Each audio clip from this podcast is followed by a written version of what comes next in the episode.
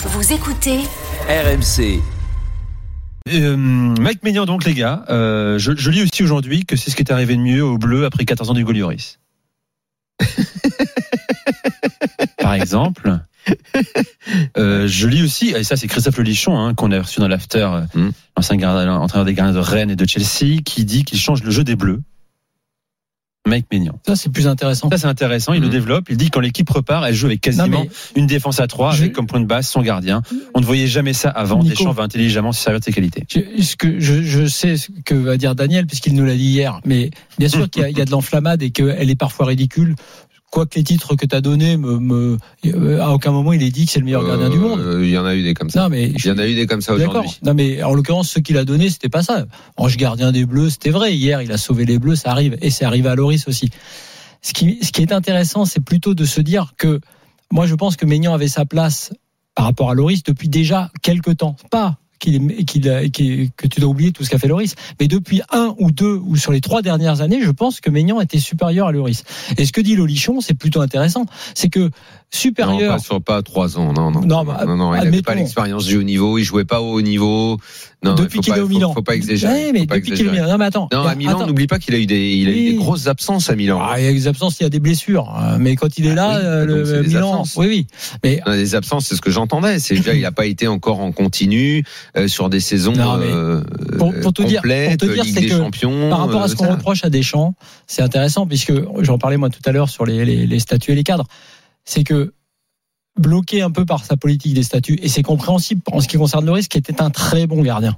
Il se trouve que Loris avait des lacunes et que C'est pas son seulement un gardien, c'est son Non, capitaine. oui, et c'est ça, c'est ça, le problème. C'est que tu es un peu prisonnier de cela, alors qu'il se trouve que, coup de bol, quand même pour le- la France et l'équipe de France, tu avais un gardien qui avait des qualités sur les défauts de Loris. C'est des, sur, des, sur des, des, des faits techniques qui étaient des faiblesses côté Loris. Donc tout le monde a dit, et c'était pas un truc de dingue, personne n'en voulait à Loris quand euh, il y a eu une campagne euh, avant même euh, la Coupe du Monde. Bon ben voilà, c'était de dire que techniquement, effectivement, ça pouvait changer des choses. Mais comme ça, Deschamps en fait s'en fout un peu. Comme pour la plupart des sélectionneurs, pour qui les gardiens sont pas. Je rappelle, il n'était pas à la Coupe du Monde. Non, justement, Tu sais pourquoi il y était pas? Parce qu'il était blessé. Bah oui. Ouais. Bah Mais- donc il était blessé. Oui, mais bon, tu Non, sais très je- bien je que s'il était, s'il bien que la mode était valide. toute la journée, c'était le plat Non. du jour, la salade de regret, mais c'était c'est totalement non, inutile non, en fait. c'est pas ça. Ça C'est pas, totalement non, c'est pas ça la question. C'est de Ah, se dire, c'est de se dire. Bah oui, mais écoute, t'es sur un thème depuis hier. Donc en tu t'inventes un truc, en, Lloris, en tu t'inventes un truc en disant non, personne n'a dit ça. C'est pour ça que tu t'inventes des trucs et après tu les critiques. Non mais dis-moi que t'as pas dit ça. Moi, si je tu te me dis que t'as pas dit ça, ça va. Mais non, tu, si l'as pas dit. Si tu me dis, fallait faire jouer Maignan blessé à la Coupe du Monde, c'est débile. Non. Si je te dis valide, question- oui, Non, fallait le faire jouer à la place de question- Loris. Ma question c'est autre Ouais. chose, c'est ce que tu penses que depuis un an, il fallait remplacer Oui, Lloris oui. par Maignan. Si Maignan valide, oui. Ok, Bien bah là sûr. au moins c'est clair. Bah, pour bien moi, sûr. Pour moi, c'était pas. Ah, Je mais- comprenais pas ce que tu voulais dire. les- Maintenant, je comprends ce que tu veux dire, et moi, je te dis que non, je ne Bah suis oui. pas d'accord avec Bah, toi. Parce que là, là, tu marches dans les pas de Deschamps. Et Je ne suis pas d'accord avec toi. Oui, mais c'est conservatisme technique et de, de groupe. C'est-à-dire que Deschamps ne voulait pas se séparer de son capitaine. Et effectivement, comme le dit Lolichon, Maignan apporte autre chose. Il apporte d'abord. Il se trouve que sur les tirs au but, les pénalties, les supérieurs, ça c'est un point.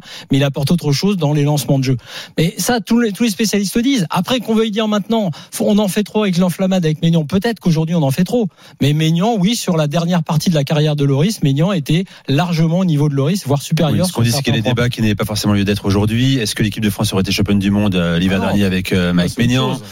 Euh, Je lis le tweet de Stéphane Kohler, hein, toujours ironique sur Twitter, qui dit euh, si Maignan avait joué France-Allemagne en 82, on en débat après l'apéro. Et en Euh, fait, je pense, je voilà. pense exactement. Je pense que cette ironie euh, de, de colère, elle est très juste. Et en fait, elle, elle- bah, j'a- j'allais presque me lancer dans une réflexion, euh, on va dire sans ironie, mais j'ai presque envie d'en rester à cette ironie tellement tout ce que j'entends depuis hier me gave à un point. Je trouve que c'est insupportable.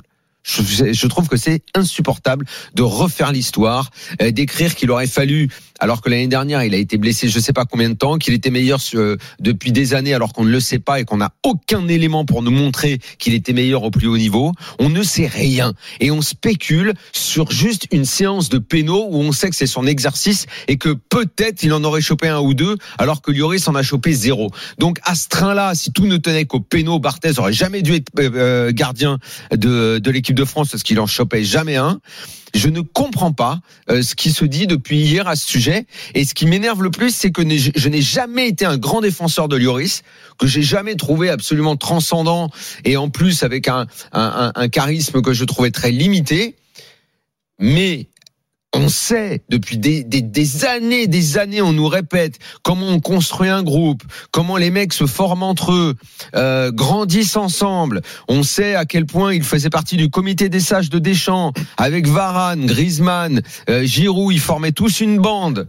C'est comme ça qu'ils ont été champions du monde. Et là, d'un coup, ouais, il aurait fallu peut-être que si machin était ceci, cela, on refait le monde pour une séance de pénaux. Et juste après un arrêt euh, enfin deux arrêts plutôt, un péno arrêté contre les Pays-Bas et un arrêt hier. Je vous jure que l'arrêt qu'il a fait hier sur la tête, je vais guetter, mais toutes les semaines partout en Europe, les gardiens qui vont faire ce genre d'arrêt, et à chaque fois je viendrai dire ici, c'est le meilleur gardien du monde. Moi qui fais pas beaucoup attention à ce que font les gardiens, je vais faire attention maintenant.